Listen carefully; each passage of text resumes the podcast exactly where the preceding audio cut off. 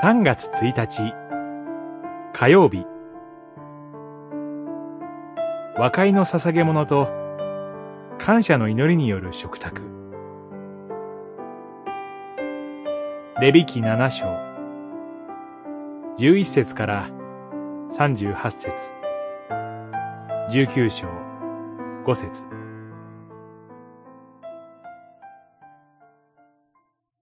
和解の捧げ物を主に捧げるときは、それが受け入れられるように捧げなさい。19章5節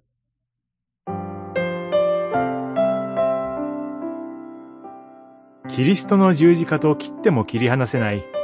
賠償の捧げ物の他に、私たちの生活に今も生きている感覚は、和解の捧げ物に由来するものです。和解の捧げ物は、羊に限らず、任意の肉でよく、それにパンも添え、それを捧げた人たち自身が食べるというところに特徴があります。それは、私たちにとって、キリストがもたらしてくださった神との和解の食事であるということを、ヨハネによる福音書21章が描いています。主イエスが、今取った魚を持ってきなさいと、パンも添えて、主催者として弟子たちに朝の食事をさせてくださったあの場面です。私たちは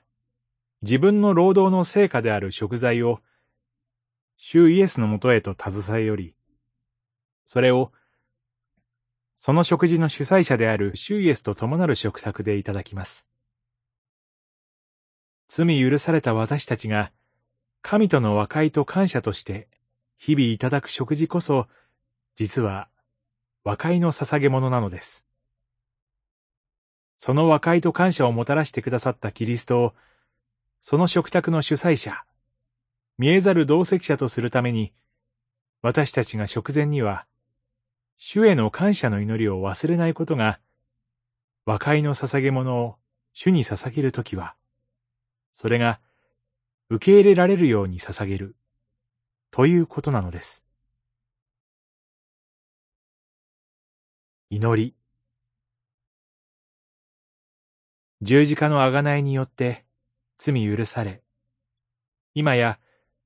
神様と和解させていただき、毎日の食卓を和解の捧げ物として喜び楽しめる恵みを感謝します。